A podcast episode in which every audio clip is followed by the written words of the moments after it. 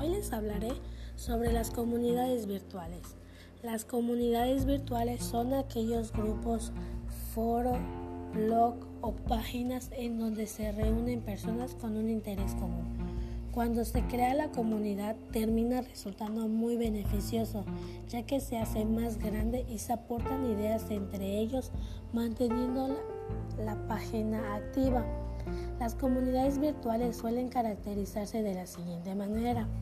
Involucran individuos de distinta procedencia que pueden provenir de geografías distintas, grupos sociales diversos. Organizan a su miembro en torno de un tema específico o un interés específico, ya sea el debate en torno a ciertos tópicos, la creación literaria conjunta, los videojuegos, la oportunidad de citas románticas, no posee una clase un anclaje físico en el mundo real, sino un servicio web disponible de manera digital.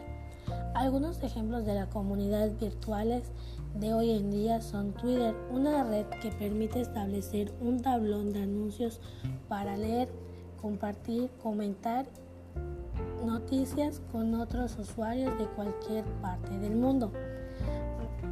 Microsoft Committee, un foro virtual de que agrupa a los usuarios de, productos Microsoft y les permite interactuar con la empresa para obtener soluciones del problema técnico, recomendaciones expresas de su opinión, etc.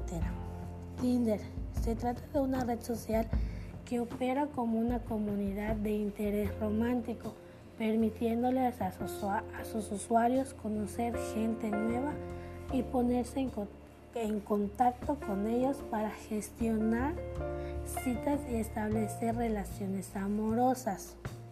Pues eso es todo sobre las comunidades virtuales. Espero que les haya gustado y gracias.